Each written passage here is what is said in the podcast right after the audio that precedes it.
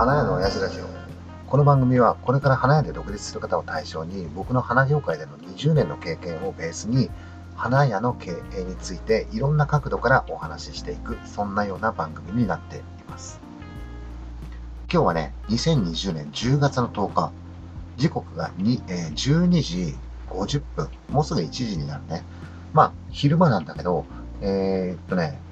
もちろんね昼間なんでうちね花屋だからお店はね営業してるので、営業してるから、お店の中だとなかなか収録ってできなくて、今ね、これどこで収録してるかっていうと、えー、花屋の配達号の車の中で収録しています。えっとね、花屋のね、配達号はね、うちね、ハイエースなんだけど、ハイエースのセカンドシートのところにマイクとパソコンを持ってきて、そこで収録してる。あ、これいいじゃんって思ってたんだけど、あれだね。今日ね、雨降ってるんだけどさ、ハイエースはあれだね。壁が薄いのかな防音のあれがちゃんとできてないのかな乗用車だったらあれかもわかんないんだけど、雨の音が結構入るんだね。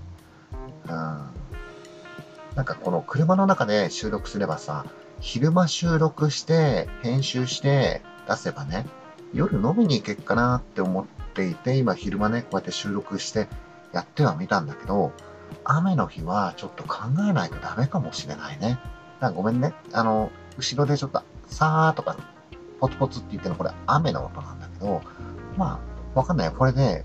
実際ね、聞いてみて、雨の音が入ってる上に声が乗っかってて、それがもしかしたらいい感じにならないよね。うん、まあでもとりあえず一回こんな感じでちょっと収録をしてみます。はい。今回の内容はね、えー、僕ね、えー、この音声コンテンツの他にもともとね、YouTube もやっていて、で、YouTube の方もまだ1ヶ月半ぐらいしか経ってないんだけど、で、チャンネル登録者数もそんなに多くないし、再生回数もそんなに多くないんだけど、昨日ね、初めて女性の方からね、コメントをもらったのよ。で、昨日のね、YouTube の内容はどういう内容だったかっていうと、親父が1ヶ月半 YouTube をやってどうだったかっていう、本当にどうでもいい内容だったんだけど、で、1ヶ月半やるとね、YouTube の管理画面みたいなところから、えデータが見れる、アナリティクスっていうのかな、そういうのをちょっと見て、え、うちのチャンネルがどういう風な人が見てて、ね、それが細かくさ、何歳から何歳の人がとか、どこの国の人がとか、いろんなデータが出てるんだけど、まだね、いまいちよく見方がわかんないんだけど、分かったのがね、うちのチャンネルを見てるのは、30代から40代の男性が90%を占めているっていうことが分かったのよ。ね、それで YouTube の中で、女性はほとんど見てないんだね、みたいなことを話したの。だそりゃそうだよね。だってさ、花焼け YouTuber っていう風に言っていてさ、1ヶ月半経って振り返ってみたらさ、花1回も出てきてないからね。何が出てるかって言ったらさ、画面の中央におっさんが出てるっていうね。で、おっさんがさ、小難しい話をね、なんかこうしてるわけよ。そりゃさ、女性は見ないよね、みたいな感じで話してた。そんなような内容だったんだけど、そしたらね、女性から私見てますっていう風なコメントをね、もらったんだよね。あれ嬉しかったね。あれね、YouTube を始めて、まあ最初はさ、こんなおっさんが普段のことをね、まあ喋ってたりとかもするんだけど、チャンネル登録なんて別に増えないなとも思ったし、再生回数も伸びないなって思ってたんだけど、やっぱりやってるうちにチャンネル登録者数が増えてきたりとかすると嬉しいし、再生回数が伸びたりとかすると、それもやっぱり嬉しいんだよね。ましてやさ、今回コメントをもらうっていうのはすごい嬉しかったね。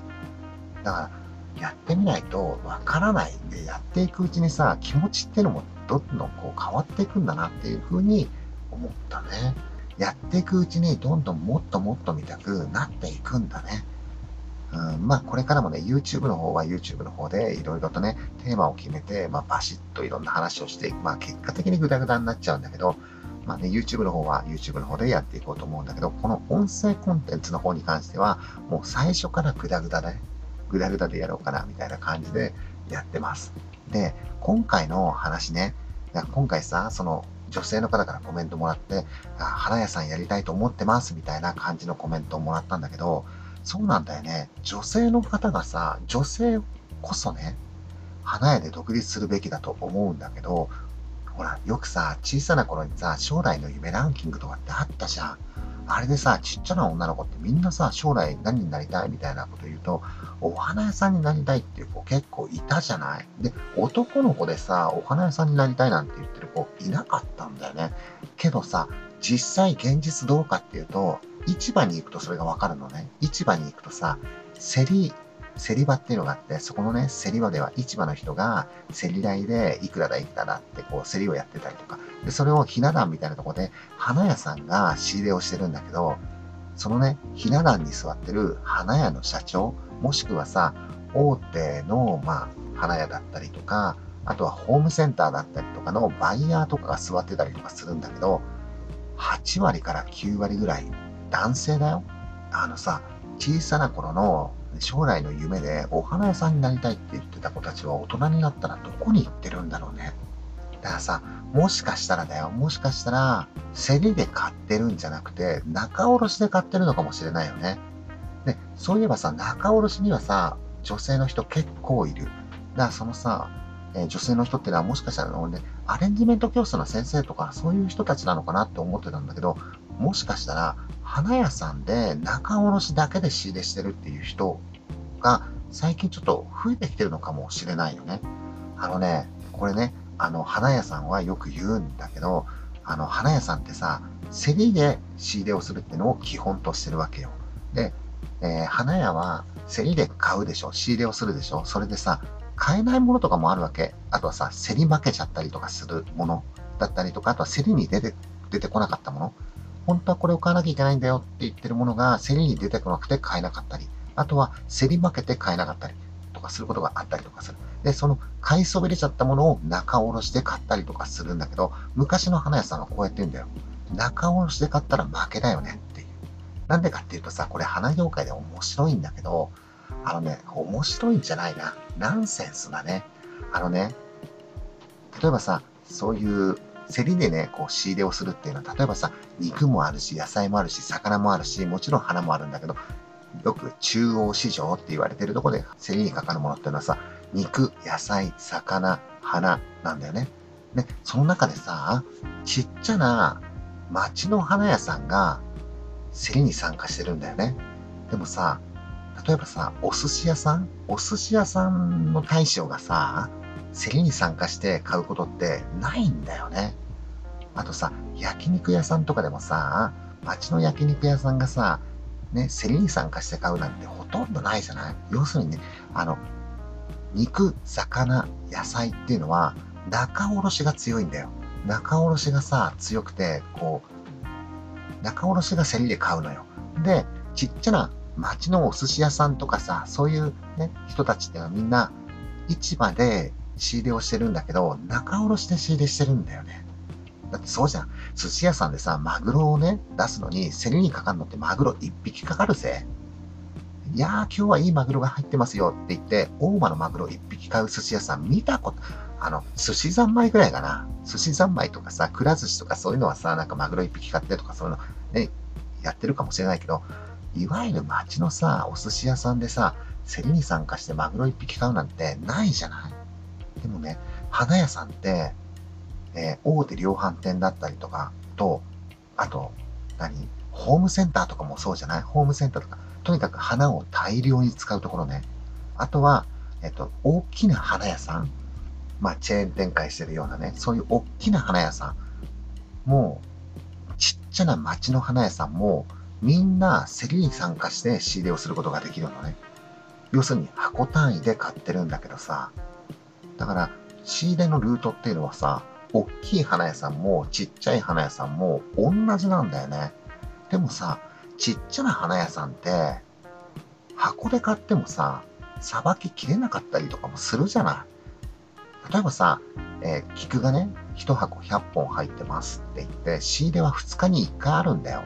だったらさ、100本買うんじゃなくてさ、仲卸してさ、10本単位で20本、30本とか買えばさ、ロスないじゃん。けどさ、花屋さんってさ、箱で買って、キーパーとかに入れとくじゃん。ね？キーパーとかに入れといて、キーパーに入れとくとさ、花って持つからさ、みたいな考え方がまだあるのかもしれないんだけど、それでさ、えー、それでもだよ、100本売り切れなかったらどうするかって言ったら、捨てちゃうんだよね。で、最初から捨てる、捨てるのだってお金かかるじゃん。じゃあ捨てるのもったいないからどうするかって言ったら、結果的にどうなるかって言ったらさ、安く売るしかなくなっちゃうんだよね。だからもうね、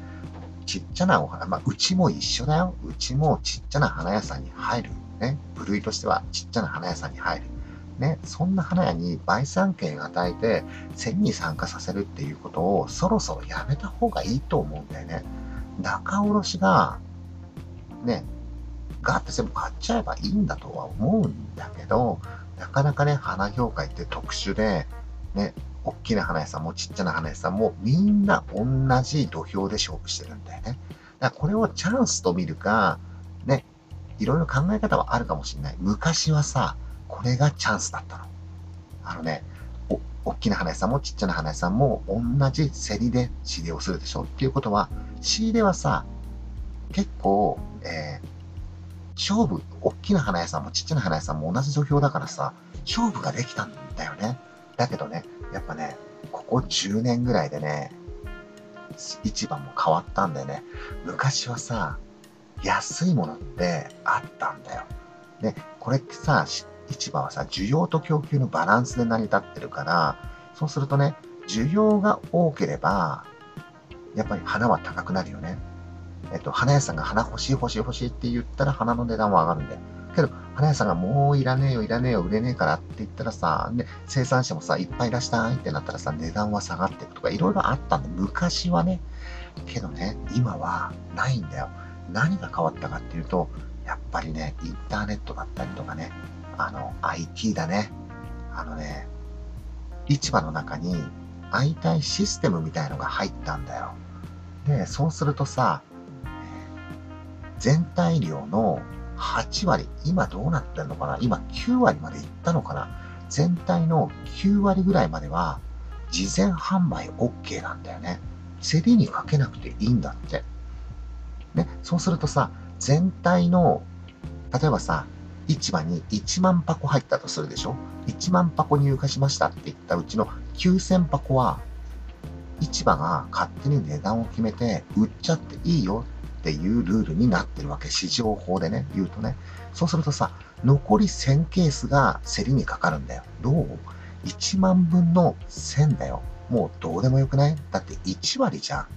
で、9割を自分たちの好きな値段で売るんだよ。で、残りの1割が競りにかかるでしょ？もう残りの1割がさ、高かろうが安かろうが、どうでもいいと思うんだよね。まあ、競り人は一生懸命さ、もうなんじゃこんな値段じゃどうしようもねえよとかさ、こんなんじゃ送料も出ねえよとか、運賃も出ねえとか、いろんなこと言うんだけど、残りのさ、もうそもそも9割をいい値段で売っちゃってるから、もうね、競りはセレモニーだね。もうさ、あの、競りはさ、どうなんだろうね。やりたくないと思うよ、市場はもう競りなんて。だってさ、9割売れて残りの1割を競りにかけてるんだからさ。で、その1割の花を花屋さんが高いだの安いだの言ってるんだよ。もうこれって遊びなんだよ。ね。でもさ、なんで、あの、花屋さんがさ、そうやって競りに来るかっていうとさ、やっぱりさ、競りに来るとさ、安いものがあるかもしんないみたいな風に思うんだけど、もうそんな時代じゃないんだよね。競りで安く買えることなんてほとんどないね。特に物日って言われてるね、繁忙期ね。お盆、お彼岸、母の日、えー、年末、そういうね、えー、繁忙期っていうのはさ、もう大体値段がね、決まってんだよ。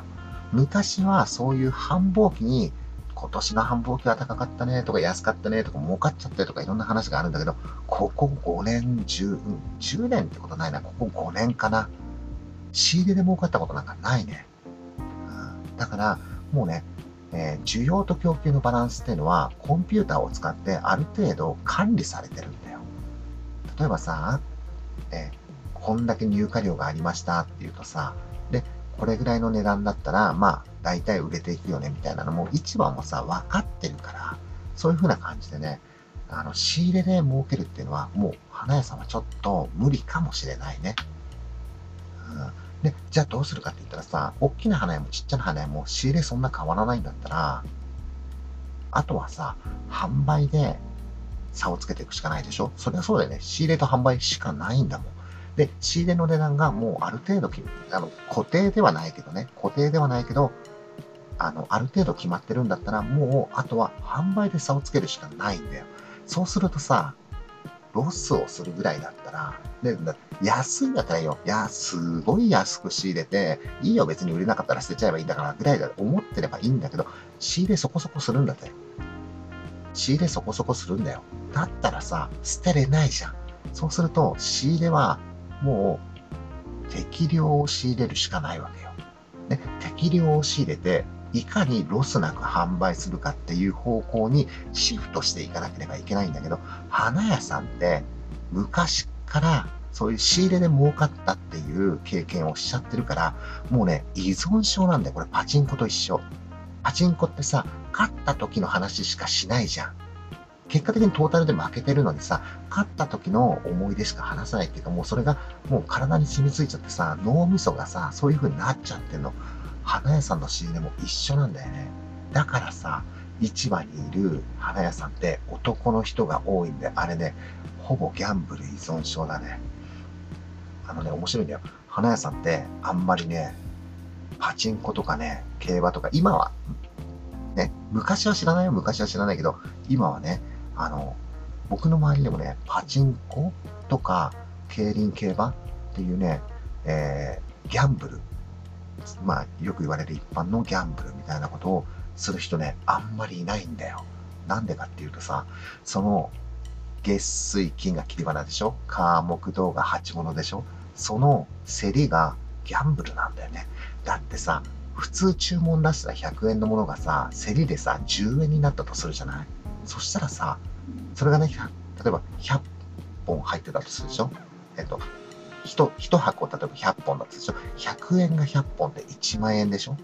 ね？それがさ、競りで10円になっちゃったとするじゃん。さ、10円かける100本でそれって1000円じゃん。そしたらさ、仕入れ本来1万円だったものが1000円になるんだよ。そこで9000円差が出るでしょ？もうそれ9000円のさ、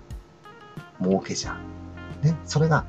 競りで1箱買うんじゃないからね。20箱、30箱買うわけだよ。そうするとさ、トータルの仕入れがさ、注文で出した場合、20万円ぐらいだったりするものがさ、さっきの話だとさ、えっと、1本100円のものが10円になっちゃったみたいなこと例えば20万円の仕入れが2万円とかになっちゃうわけだよ。そうするとさ、18万儲かっちゃうんだよ。ね。そんなことが昔はよくあったんだよ。ね。だから、花屋さんはね、もうパチンコのね、パチンコ行くじゃん行ってさ、えっ、ー、と、一日中パチンコやっててさ、えっ、ー、と、1万円買った、2万円買ったみたいなことを言うでしょ？違うんだよ、花屋さんって。1回の仕入れでさ、何万っていう金額、もしかしたら儲かっちゃうかもしれないみたいな感じで仕入れをやってるのね。だから、あの、競り場はね、あの、市場の仕入れって言ってるけど、あれね、ギャンブル場だよ。だと思うよ。うん。だけど、昔はそうだったの。俺がね、20年前ぐらいから市場で仕入れしてて、一番最初に、えー、オープンしたお店はもうね、安売りの束売り屋だったのね。例えばさ、バラが10本で、もう、えっ、ー、と、500円とか、ね、300円とかいくらでもいいんだけどさ、やってた時があったの。で、そバラ10本でさ、例えば300円で売ったとするでしょ？そしたら1本30円じゃん。どう考えたって儲からないと思うでしょ？でもそれで、えー、儲かったってことはさ、仕入れが1本30円以下ってことじゃん。っていうことが、いくらでもあったんだよ。昔はね。だけど、えっとね、もう結構早い時期にその束売りをうちはやめたのね。なんでかって言ったら、要するに仕入れが安定してきたんだよ。市場のね。市場の仕入れが安定してきたから、安売りできないんだよ。だってさ、仕入れが安くないんだもん。ね。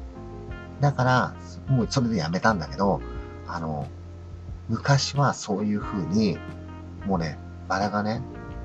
ただ見たくなっちゃう時があったんだよ。でさ、仕入れしたことない人はわからないかもしれないんだけど、あれね、仕入れはね、1本単位で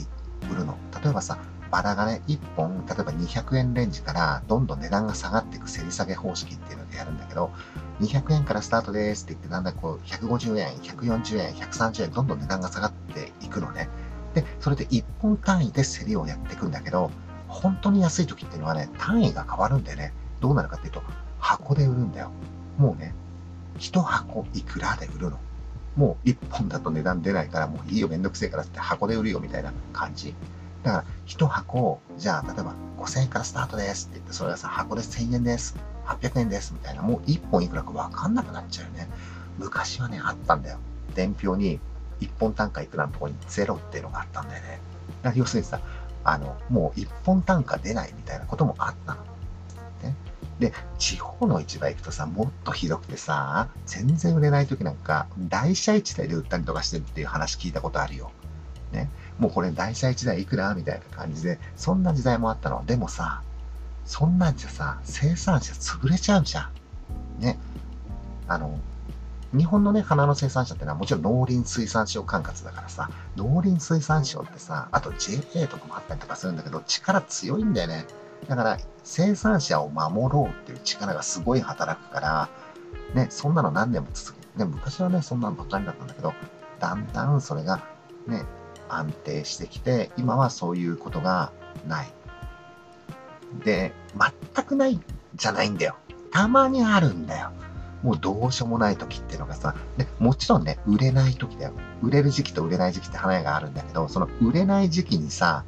ね、その需要と供給のバランスが崩れるんだよ。何かっていうと、市場がある程度設定して、まあ、前日会いたいっつってさ、ネットで売ったりとかするんだけど、その値段、ある程度安くつけてるにもかかわらず、花屋はもっといらないってことよ。需要と供給のバランスでさ、需要がめちゃめちゃない時ね、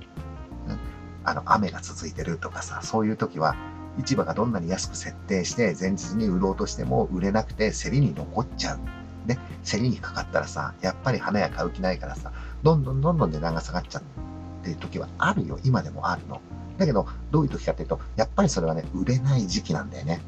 だけど、売れない時期に、そのさ、すごい安くなっちゃったりとかするじゃん。ね。で、値段だけが残るんだよ。この前バラがいくらだったよ。いつもいくらだったのが、こんなに安くなったんだよっていうのが残る。で、それはなんでって言ったら、売れない時期だからとかさ、売れない状況だからとか、そういうのはない。いくらだったって値段だけが残っちゃうから、それが脳みそに入ってっちゃうんだよね。そうすると、また安いかもしんないから、競りで買おうとか思っちゃうんだよ。まあちょっとね、長くなっちゃったんだけどさ、要するにね、えー、っとね、今は花屋さんはさ、あの、仕入れはある程度インターネットで値段とかコントロールされちゃってるからさ、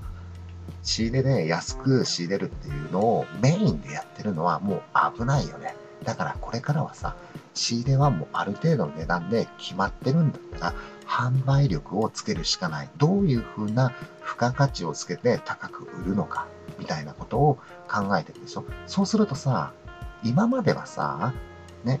この花がいくらなのってお客さんもさ、ちょっとでも安いところで買おうみたいな感じになってきたんだけど、これからはさ、付加価値をつけていくんであるから、そうするとさ、あ、どこの花屋さんで買ったらいいかなみたいな、あの、何本入ってるからいくらとかではなくて、ね、トータル的な価値みたいなものを見てお客さんってお金を払っていく。そんなような時代になっていけば、花業界って活性化していくと思うんだけど、まだ時間かかるよね。うん。まあちょっとさ、今回ね、あの、最初何の話だったっけ？あ、そうそう、女の人がさ、もっと花屋でさ、独立すればいいと思うよね。そうそうそう。あの、今も言ったんだけど、ね、仕入れなんて、もう大体値段決まってるわけだよ。ね、昔はギャンブラーな親父が、ね、仕入れをしなきゃダメだったみたいなことがあったかもしれないんだけど、昔は手やりだからさ、ね、新参者はなかなか買えないっていうのもあった、意地悪とかされたりとかするそういうこともあったんだけど、今はボタンを押せば誰でも買えるし、もっと言ったら、ね、インターネット上から買うこともできるから、誰だって仕入れなんかできるんだよ。ね。誰だってできることを、花屋の社長は偉そうにやってるだけだからさ、ね、どんどん女の人は、花屋で独立？花屋がやってることってそんな難しいことやってないから、別にさ、花屋で独立しちゃったって、えそんなの男も女も関係ないから、どんどん女の人はね、あの、独立するべきだよね。女の人が、なんで独立できないんだろう？多分さ、男の人がさ、なんかさ、仕入れするのってさ、男の仕事でそんな女なんかできねえみたいな雰囲気出してんのかもわかんないよね。女の人でも全然できるし、うちのお店なんかスタッフ女性だけど、女性が仕入れしてるからね。うん、俺より仕入れうまいよ。ね、そんな感じで、これからもね、ちょっとね、市場の資源、ね、市場の仕組みだったりとか、そういうのも含め、いろいろでね、あの、いろいろとお話ししていこうと思うんだけど、あのね、女性どんどんね、参加してきてほしいよね。まあ、こんな感じで、あのね、えっと、僕のね、花屋20年の経験ね、あの、をただぐだぐだ話してるだけなんだけど、あの、もしね、えー、市場の仕組みだったり、花業界のことでね、えー、何か質問とかがあれば、僕のとこにね、あの、スタンド FM で、